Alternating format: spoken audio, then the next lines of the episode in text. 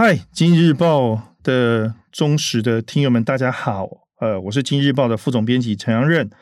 那新年刚刚过完，不知道大家年假过得怎么样子哦？那不过，不管是企业或上班族，在新的一年都会开始进行新的年度计划。呃，一零四的人力银行统计出来哦，光是一月份的网站上面的职缺就九十多万笔哦。那这个职缺数可能是历史新高哦。我们不晓得这跟去年的疫情有没有很大的关系？呃，每一年哦，职场上面都会出现一波所谓的年后转职潮。那今年看起来也不例外，甚至更多。究竟为什么大家会在年后会想要转职呢？那转职的时候要注意哪些事情，才能够顺利找到自己喜欢的工作？我们今天很荣幸，我邀请到一零四人力银行的资深副总经理兼人资长钟文雄。来跟我们一起聊聊年后转职潮。人资长好，好，两位主持人还有各位听众朋友，大家好。先跟各位拜个晚年，祝福大家虎年行大运，然后大家工作呢，还有生活上面都快快乐乐的。好，钟人资长好哦。诶，我们都知道说，诶，中文雄人资长其实在一零四，诶，有很长的经历。那其实他过去不只有这个经历哦，他带过各行各业，包括服务业啊，哦，包括呃制造业，制造业。我们可不可以请人长来自我介绍一下我？哦，好，谢谢。呃，我过去的工作包含在日本公司 Hitachi 制造业上过班，那另外也在新一房屋、台湾大哥大，那另外还有就是也也在那个食品制造业中国旺旺也待过短暂的时间。那主要还是在呃几个比较呃服务业跟制造产业都有待过，太棒了。所以说以任之长之力，其实可以今今天可以提供很多我们听众很多的经验哦。呃，想问请教人资长说，为什么每一年都会出现所谓的年后转职潮？那是大家都喜欢在年后提年年前提离职，年后到新的工作吗？是的，在台湾的一年里面哈。最大的转那个求职潮有两波，第一个就是农历年后的转职潮，那第二个就是毕业生，就是在六月到九月之间，那这两个这两波都是那个对企业跟人资来讲就是年度大事，那。通常一般呃，求职者为什么在年后转职？各位都知道，应该主要还是跟年终奖金有关系。像今年我们知道航运业的年终奖金非常的可观，大家也都看到了。所以呃，一般的求职者呢，都希望在年后，如果说有机会的话，那职缺也好的话，他就希望能够找到薪资待遇跟奖金更好的企业来上班。了解。我们知道说，人力银行一月份的统计出来哦，就职缺有超过九十万笔。那这个好像是一零四有史以来动能最强的一次哈。是的。那我不晓得说，这个九十多万笔里面，可不可以分析的出来说，年轻人想要找的职缺最热门的有哪一些？那企业目前最需要人才的职缺又有哪一些呢？呃，我们在九十万笔的职缺数里面，提供职缺数就是需求。呃，人才最恐急的，第一个就是电子资讯跟半导体产业，那第二个是呃餐饮服务业，第三个是一般的制造业，第四个是零售业，那第五个呢是不动产跟营建业。所以我们知道第五名这个也是跟台湾近期的那个房房仲啊跟房地产的上涨有很大的关系，它在职缺数已经排到第五名了。那其次我们在看呃职务类别来讲，就是还是呃。既然第一名是电子资讯跟半导体产业，换句话说，工程师、技术员、作业员，他的职缺数是最多的。那因为受到呃去年第四季疫情控制良好，然后还有就是政府五倍券的效力，我们发现说餐饮服务业窜到第二名来，那包含零售业也窜到第四名，所以这也就是受到呃。疫情控制良好，那另外还有就是我们在整个整体的产业经济环境，台湾这两年呢，我们知道像股市啊，还有 GDP 成长也都在全世界都都是相当亮眼的成绩，这也就造就在今年为什么会有这么多的职缺数。呃，其实哦，虽然说年后转职，很多人想要这样做这件事情哦，不过这么多多人都想要在年后转职，刚刚提到印是不是有今年有九十多万笔，对不对？对。这创历史新高哦，差不多二十七年来的新高。但是换工作这件事情其实并不太容易哦，可能需要好好来规划一下。所以说，我们想请教任职长说，要开始找新工作的时候，其实要思考哪些事情？才能够找到比较适合自己的工作啊？哦，这这个确实是关系到每一个人的职业发展。其实在，在我们在转职的时候，有几个策略吧，或是自己在可以去思考一下。第一个就是你自己本身的专业技能跟职业的性向、性格比较适合做什么样的产业跟什么样的职务内容。那通常可以透过呃，比如说一零四有线上有职能性格测验，或是以前大学也有一些测验，大家都可以了解说你自己比较呃适合的工作是在行销、企划、业务呢，还是工程师，还是是呃行政管理的工作？那这个是第一个可以参考自己，因为我们知道说适才适所，通常职业发展会最成功。那其次呢，在第二个策略应该是了解。呃，什么样的产业呢是前景最好的？哦，那这个也是。那第三个就是薪资待遇呢，哪一些产业也是最好的？那最后一个呢，再看一下你自己适适合的职务类别里面，你自己本身呃跨领域学习上面的程度，你的动能有多高？我们知道说，比如说你学的是餐饮服务业，那如果说比较近的跨领域，应该是行政管理或是经营企划这些。那当然就不会跟资讯工程或或是呃嗯、呃、机械工程有什么，这个就跨太远了。对，好，人长，我们知道说哈，就是在年后转职的呃这些人潮这么多情况之下，呃，过去我们的经验，企业其实遇到一些人哦，一看到其实就会把履历给直接刷掉。是，哎，不晓得转职的人他有没有会踩到企业哪些雷？这些雷是哎我们自己如果要转职的话，必须要注意到的。又或者是说，有哪些帮自己加值跟加分的做法呢？是，那在这个这一点，确实对求职者来讲是一个很关键的重点哦。我们可以看到，有些年轻人哦，他他丢了一一百份的履历表，通常不会有十家公司超过时间来找他面试。最主要的原因在于说，一定是统计里面，目前百分之六十五的求职者都用手机，然后用滑一滑就直接投递履历。那换句话说，他就是。一招办事闯天下。那我们知道说，即使你是行政管理的工作，你做总务、采购、行政助理、人资，他所具备的职能跟专业就是不一样。所以第一招呢，应该就是说，你的履历跟自传一定要刻制化。那刻制化就是你要针对这个工作里面开出来的职缺条件去。制定你自己的履历跟自传的格式，好，包含顺序啊、内容都一定要跟它一一对上，这是第一招。那第二招。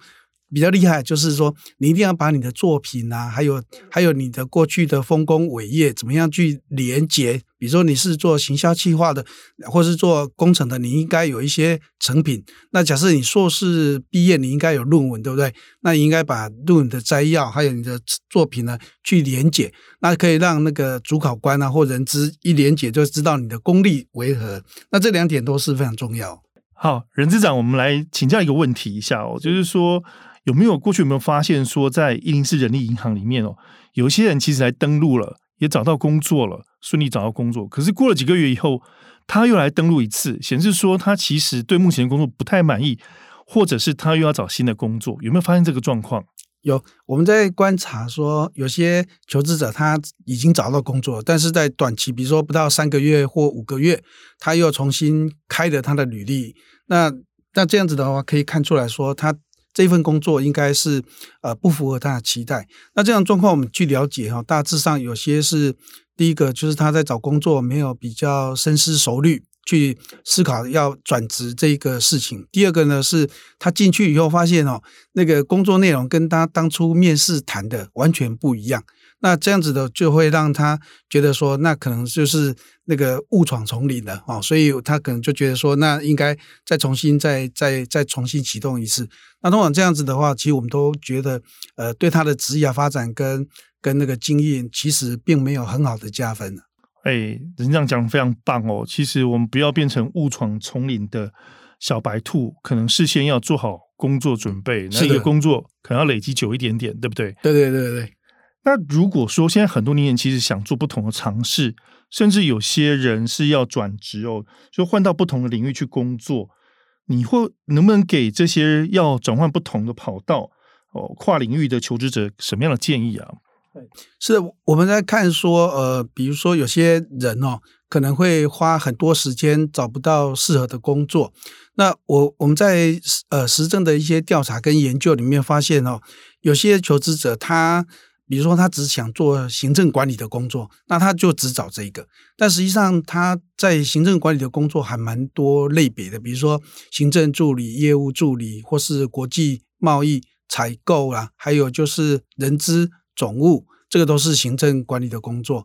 那他应该可以把他的那个呃求职的职务的标的啊稍微放宽一下。那跨领域呢，可以再稍微跨一下，比如说他也可以做客户服务。做呃电销，然后也可以做业务，好，那这个他的相对的这样的职缺跟那个广度就很多，那他得到的工作机会跟邀约面试的机会就会变得很多。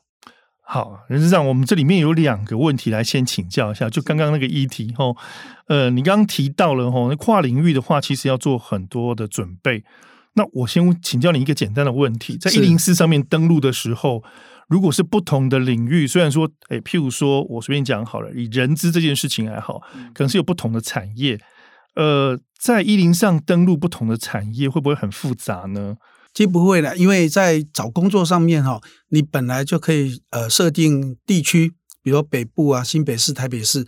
那第二个呢，你可以设定产业。然后再来是职务类别，那目前在各家人力银行，其实在这方面的搜寻的条件还蛮宽的。然后你也可以设定，而且是可以多重的设定条件，然后去搜寻那个呃职务，包含薪资待遇也是一样。你可以设定我要四万块以上的，或是五万块以上的，这个也都是在人力银行上面都这个服务上面都是有的。好，任执掌，呃，我们知道说很多人在年后转职的时候，想要去做跨领域。不同的工作，不管是自愿或者是被迫哦。那但是做跨龄工作，以前完全没有这样方面的经验。可是你要跨到一个完全新的领域，总不能空手而来，空手而去哦。请问一下，有什么方法可以做一些诶转职前的准备？是不是需要去让自己去进修一些或充电一些相关领域的内容？好，在面试的时候或在做转职的时候，比较容易获得青睐呢？嗯。是的，其实，在全世界的人力资源管理的组织里面，都一直在研究说，资讯科技时代来临，怎么样才能够是成为那个职场永远的胜利者哦，就不会被资讯科技或 AI 所取代。那这个议题最终的结论，第一个当然就是人机协作。那第二个呢，就是你要终身学习，要持续的去学习。那我们知道说，如果你愿意再从自己目前的专业再稍稍跨出领域去持续学习的话，那你的职缺跟可应征的工作的类别就很多，那相对你的职涯选择就更丰富。因此呢，我们会建议，假设你是待业者，或是你还还有两三个月的时间的话，那我们都建议你可以在呃在自我学习。那举一个例子，比如说一零四，我们有一个叫学习精灵，就是 Nabi 上面，它所有提供全产业跟各职务的专业的职能的自我评鉴，那也可以测验。那当然线上的学习课程也全部都是免费的，所以在一零四网站上面可以这样子的的搜寻到免费的学习资源，那它又是精准的。那其次呢，我们知道说，假设你要从事呃前端工程师。或是从事其他的一些呃技能证照的学习，不不管是人力资源或总务或是稽核会计，市面上总是有一些呃训练机构或协会，他们也提供这种呃专业的证照或技能的考取。那这两个呢，在找工作上面来讲，都是都会有具备加分的效果。一般企业知道说，呃，即使你不是本科系，但是你有技能证照。然后有一些认证课程的学习，基本上他也会认为你是有加分的，可以可以邀请你过来谈看看。所以换跑道绝对不是临时插队哦，可能要事先先准备一段时间，热身了以后才有办法顺利换跑道，对不对？是的。好，那下一个问题是在于说，其实你也知道说，过去一年多来哦，呃，整个大环境受到疫情的影响很大。是那很多人譬如说啦，很多人可能是待在原本的旅行社也好。或者是餐厅、餐旅业也好，他们可能受迫于大环境，不得不离开原本的位置。那他们在转换跑道的时候，在年后可能会想要到不同的产业去经历一下。不知道任资长给这些过去没有这样的经历的人，他事先要做哪些准备？呃，会比较获得企业的认同。嗯，我们知道说。呃，台湾这两年受到疫情的影响，像餐饮、旅游、观光、休闲，还有零售业，都有受到一定的冲击。相对的，他们在转职的过程里面呢，确实就是。呃，比较成功的案例就是刚刚我提到，就是适度的跨领域。比如说，他以前是做客服人员，他可以转成电销或做那个业务，或是做业务的助理跟行政。那也可以做国际贸易跟采购。那我们发现，如果你愿意去做呃适度的跨领域的的那个工作的的职务的搜寻，或是利用这段失业的期间，可以从事呃自己自我。能力发展的那个提升，那这样子对他们找到工作来讲都是非常有帮助的。我举一个例子，比如说像呃人资管理、总务、国际贸易业务，其实在各个产业、各个企业都是有需要的。即使我们说半导体，感觉好像是那个技术啊高不可攀，对不对？还有电信啊 AI，但是我们知道说这些公司也都是需要这些职务，只是说他提出，那他他他释放出来的职缺。并没有那么多。大家各位听众有听到哈，就是刚刚人长提到，也许连台积电也有你对呃可以找到工作，职缺也说不定哈。有有，他们也需要业务嘛，那也需要采购，也需要国际贸易，还有行政管理，也是人资总务、行销计划也是。哦，人长，我再多问一个问题哦。其实今天呃，我们有人知道说你今天要来特别帮我们今日报。录制这个 podcast 哦，有人在问说，哦，外面有很多职务上，他们看到，呃，随便举个例子，有很多超商、呃，超市，他们在争所谓的储备干部。对，呃，你过去也在，或者是类似像房仲这个、这个这些机构，你过去也在这些服务业待过。我不晓得说，所谓的储备干部是需要什么样的经历，他又是做什么事情呢？嗯，梁总，你这个问题问的真的很好，因为。储备干部哦，在国内的企业，不管是制造业、服务业哦，还有金融业都有，对不对？像金融业的 MA 啊，大家大家都是耳熟能详。那另外，呃，像加盟店，比如说不动产业或是连锁服务业，还有像呃那个 Seven Eleven Eleven 啊，或是全家，那 La-New 啊，阿说他们都需要店长。那这这个储备干部呢，它确实非常广泛。第一个，它比较不会有那个学历、科系别的限制。那有时候英文确实会有限制哈，就是他会要求 TOEIC 要几分以上。那再就是我们发现最近制造业，比如说新南向的产业，台湾呢大部分都是纺织。成衣还有鞋业的代工，那另外还有钢铁，这几个都是呃传产，他们在呃新南向的布局也非常积极。那基本上他们你会看到他们职缺也有储备干部哦，他们甚至有英文的储备干部，还有制造业的储备干部。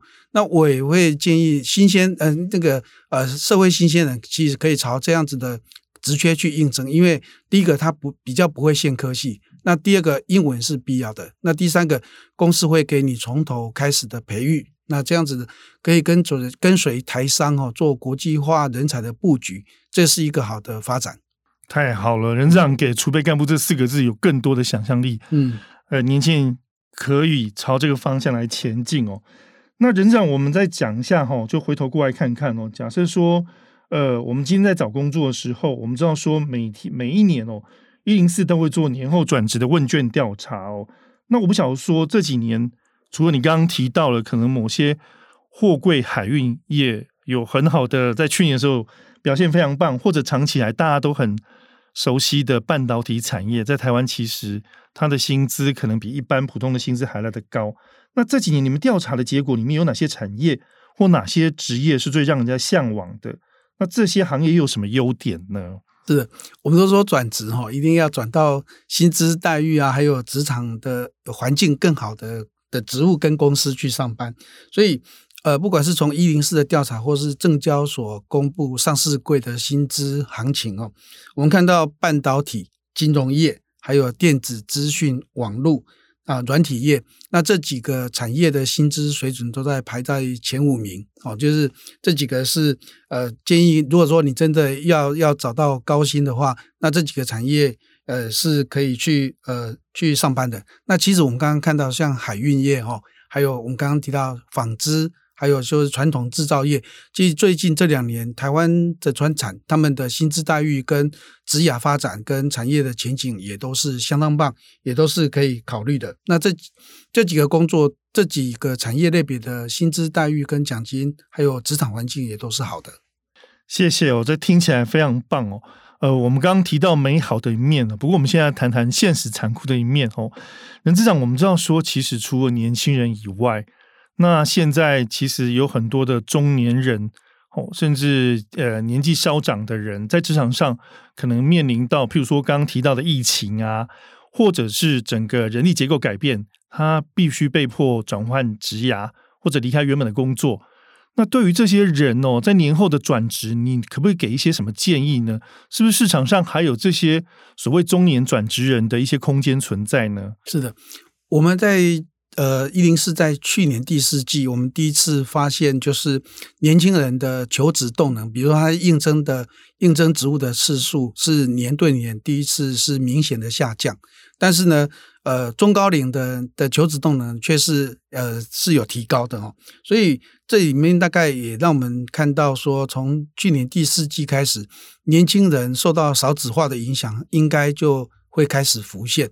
换句话说，企业要找到年轻人的几率，跟他们要来你这边上班，除了你的雇主品牌要很好以外，大概你很难找到找到。更多的年轻人，也因此呢，我们也知道说，台湾在中高龄的劳动力参与率，不管是对美国、日本、新加坡或韩国，我们都是都是那个倒数的哈。所以，呃，中高龄的的那个人才的任用，可能在第一个在提醒企业，就是说，你未来来讲，我们都如果说年轻人是属于人才的金矿，那中高龄呢，应该就是银矿。那金矿现在采的已经差不多了哈，那少子化的那种危机也大概浮现了，所以我们都会鼓励企业可能开始要慢慢的去思考啊，多录用中高龄。那其次呢，我们在看到零售业跟服务业，他们也多朝向朝向以弹性工时或是部分工时，就任用的更有弹性化，比较能够找到二度就业妇女或中高龄。那这样的劳动力的供给就会比较充沛。好，谢谢任资长哦。我们也欢迎说，呃，听到我们今日报 Podcast 的企业，赶快不要只是挖金矿而已哦，也赶快来采银矿哦。那好，今天非常谢谢任资长分享我们这么多转职的美感哦。那农历新年才刚刚过，希望这集的内容中帮助到很多计划转职的听众朋友啊。另外哦，今日报 VIP 的专区有许多职场学习的相关文章哦，欢迎有兴趣的听众能够来订阅阅读支持。经济日报，那今天节目就到这个地方为止，我们下次再见，谢谢任资长。好，谢谢，谢谢梁任，谢谢各位听众。